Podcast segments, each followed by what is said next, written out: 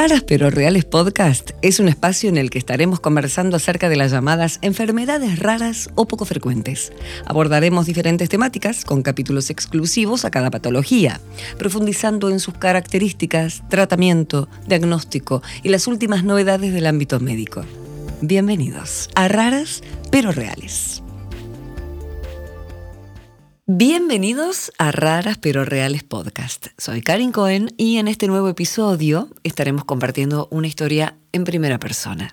Hoy está conmigo Natalia Torres. Natalia es mamá de Jazmín, paciente pediátrica que fue diagnosticada con encefalopatía mitocondrial. ¿Cómo estás, Nati? Hola, ¿qué tal, Karin?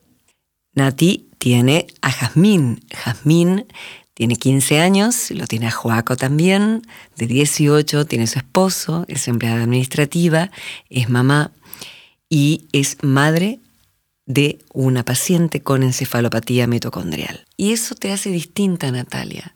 Si yo te hago la pregunta en general, ¿en qué crees que te hace diferente a otras mamás? A partir del diagnóstico de mi hija. ¿Qué cambió ese día? Todo. Mi mundo se giró.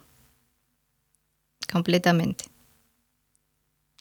Estuviste mucho tiempo antes de tener el diagnóstico, con Jazmín, que a los 10 años tuvo distintas situaciones que llamaron la atención, un pulmón que estaba devastado, luego crisis, y vos algo algo sospechabas de que no era lo que te decían que tenía. Exacto.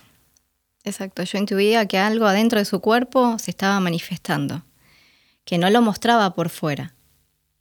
Pero como digo, el cuerpo por dentro dice una cosa. Y si no conectamos, nos perdemos y después es tarde. ¿En qué momento crees que llega el diagnóstico para Jazmín y para ustedes? Cuando llegó el diagnóstico, por un lado, dijimos, bueno, ya tenemos el diagnóstico. Pero sentimos que fue un poco tarde, justamente. ¿Qué había pasado concretamente entre la primera crisis a los 10 años y la llegada del diagnóstico cuatro años después? Yo creo que si me hubiesen por ahí dado lugar cuando yo comenté que era adoptada eh, y querer hacer el genético, tal vez nos hubiésemos adelantado para poder darle ¿no? Las, los remedios que tenía que tomar ahora, que son preventivos. No, no, como es una enfermedad que no tiene cura, pero bueno, tal vez lo hubiesen ayudado a no tener tantas crisis epilépticas, que eso es lo que daña el cerebro. En, en el momento que te dieron el diagnóstico, ¿cómo fue? ¿Te acordás? Sí. Eh, ella estaba internada, estábamos justamente, fue en esta ocasión que empezó con esta convulsión en casa. Eh, a los tres días, después que le terminan de hacer todos los estudios, los metabólicos de sangre, la resonancia cerebral y muscular, eh, nos dicen tiene una enfermedad eh, sin cura, degenerativa, progresiva. ¿Qué entendiste en ese momento? Yo en ese momento es como que no caí dije, bueno, tiene una enfermedad, listo. Investigo, leo y me fijo.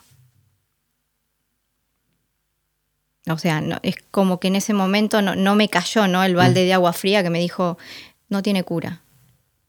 Por el otro lado es como indirectamente me decía, le vamos a encontrar la cura, le vamos a encontrar la vuelta, la vamos a ayudar. ¿Te sentiste contenida en ese momento del diagnóstico? Por la médica sí, Sí, sí, en ese momento eh, sí. Era su médica neuróloga desde hacía tiempo. Sí. Ya te conocía y conocía a la familia. Sí, sí, porque encima ese diagnóstico en septiembre, Jazmín entre marzo y abril había tenido todos los controles y venía bien. Estaba perfecta. ¿Cuál es la crisis que ella la cambia? La convulsiva. Empezó a debilitarla más. Estuvo en coma mucho tiempo, pasaste mucho hasta que te dieron eh, el diagnóstico y empezaron los medicamentos para prevenir crisis más fuertes. Sí. Em, ¿En alguna sentiste que perdías el camino eh, o tu marido o tu otro hijo? Sí. Cuando nos hicieron el estudio genético, es como que ahí no, no nos sentimos contenidos. Eh, era estudiar el genético y nada más. Por afuera eh, era nosotros leer e investigar para entender qué tenía. Es como que del otro lado no nos querían decir, no nos querían dar detalle de la enfermedad. Eh, eso eh, cuando te hiciste el genético, o sea, los médicos genetistas, porque entre toda esta situación, Natalia, tuviste que vos buscar, mientras no tenías el diagnóstico, médicos que ayudaran, te llegaron a pedir que vos buscaras estando Jazmín internada en una institución. Sí, en un momento una médica me dijo, si querés saber, googlea, porque yo no conozco la enfermedad mucho, por eso te derivo. Eso me abrió el camino a poder empezar a leer. Que por un lado decís, bueno, lees y te encontrás con un panorama devastador. ¿Cuándo cae la ficha de, de, lo que tiene, la enfermedad que tiene Jazmín? Cuando Jazmín estuvo internada en el Garrahan, tuvo otra crisis convulsiva y estuvo dos días en el Garrahan, eh, que no la pasamos bien respetamos al hospital, pero nosotros no, la pasamos bien y ella quería irse. Notamos que, bueno, le pasaban toda la medicación, pero la crisis seguía. Entonces sentimos en ese momento que no, no, no había resultado. En todo este proceso, ya habiendo pasado varios años, ya con el diagnóstico de la encefalopatía mitocondrial, ¿podés describirla eh, eh, en términos sencillitos para quien está escuchando? ¿A la enfermedad? Sí. La enfermedad se llama síndrome de Melas, es cuando falla la mitocondria que está en cada célula, eh, perdemos energía porque no sintetizan las enzimas ¿no? que trabajan dentro de la mitocondria, las proteínas. Cuando eso pasa, muere esa mitocondria en esa célula, muere la célula y por ende se replica en cada órgano, en todos los órganos que conllevan energía, ¿no? cerebro, corazón y músculo. ¿Soñás el día en que te digan que hay cura ¿O qué soñás, Nati? Primero sueño con que mi hija se pueda recuperar, eh, que pueda volver a cantar, a caminar, a reír. Creo que la cura todos los padres soñamos con que llegue esa cura. Pero en el mientras uno tiene esperanza de que haya investigación para tratamiento. Yo creo que el que haya un tratamiento para mejorar la calidad de vida es una esperanza para la futura cura. ¿Por qué en el minuto uno ya pensabas en un análisis genético que llegó varios años después y que te dio la respuesta? ¿Qué, ¿Por qué crees que apareció esa imagen de hacemos un genético? Porque soy adoptada y no tengo registro de mi, de mi pasado, de mi historia genética. Pero lo asociaste inmediatamente que podía ser una enfermedad genética en el minuto uno de su primera descompostura. Sí. Sí. ¿Quién te ayudó? ¿Te dio una mano? ¿Te dio una palabra? Debe haber habido, supongo, varias personas. Pero viste que a veces, ups, bajó un ángel, decís. Eh, dentro de la desesperación que me puse a buscar también asociaciones, em, la primera persona que me tendió una mano y me dijo, sumate, tienen que conocer tu historia, Florencia. Florencia de Alapa, junto con Carolina. Yo digo, son esas mamás de todas las mamás que nos ayudan a, ¿no? a mostrarnos, a, mostrar que existimos y que nuestros hijos existen y que, que merecemos mejor calidad de vida. ¿Cómo afecta a la familia eh, este, este pasaje eh, hasta que termine de sanar Jazmín, hoy por hoy, con movilidad muy reducida y moviendo apenas su cabeza, sus manos, por suerte cada vez un poquito más? Pero ¿cómo afecta? Eh, afecta el 100% en el sentido que tenés que abrirle las puertas con una internación domiciliaria es abrirle las puertas de tu casa, de tu intimidad, de tu familia a mucha gente que no conoces. Enfermeros, terapistas y médicos, que no son los mismos que están en un centro asistencial cuando una hija está internada. La obra social se debe encargar de eh, contratar una empresa que se encargue de ese servicio, de los cuales no tienen el conocimiento del paciente que van a tratar, ni de la enfermedad.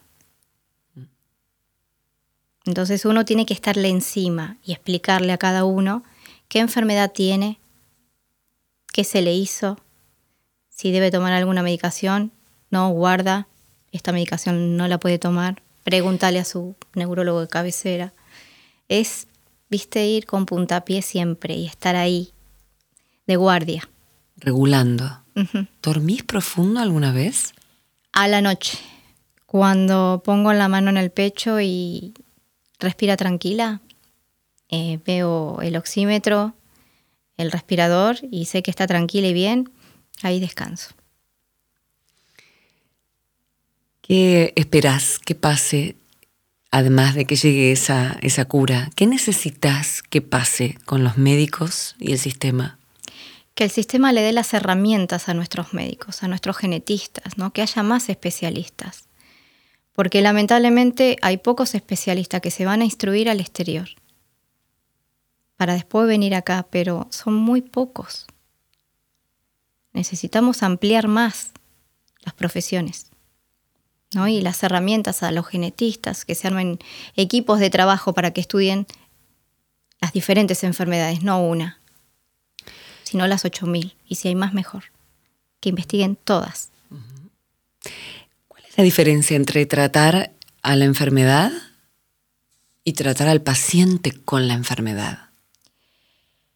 Calidad humana, digo yo, ¿no? Porque el paciente es una vida Dame un detalle de alguien que haya tratado a Jazmín como Jazmín y no como la enferma.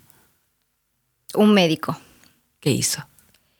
El día que lo fuimos a ver por primera vez, la miró, se acercó. Jazmín no podía hablar, estaba dobladita.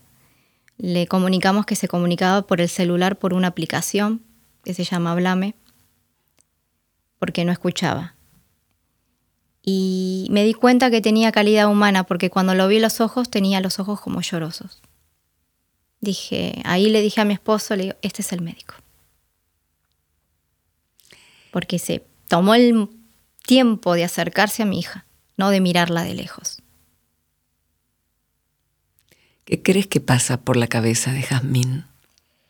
En este momento, y hubo un par de días que se gesticuló prácticamente tristeza y yo siento que ella se siente atrapada en su cuerpo y se siente mal por eso.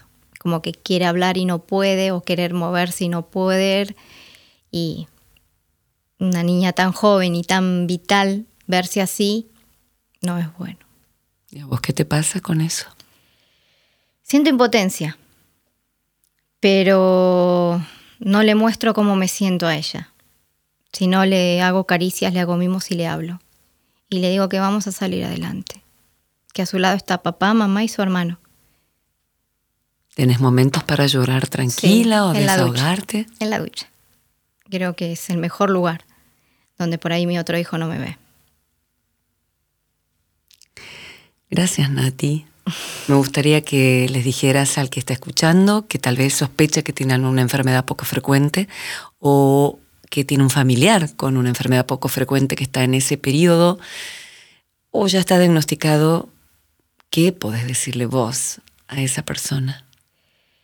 Que tengan esperanzas, que tengan fuerzas, que no minimicen, que si van a un médico y no se sienten escuchados, que sigan buscando, que hay, que hay médicos que nos van a escuchar, como a mí me escuchó. Gracias, Natalia Torres. Gracias a vos, Cari.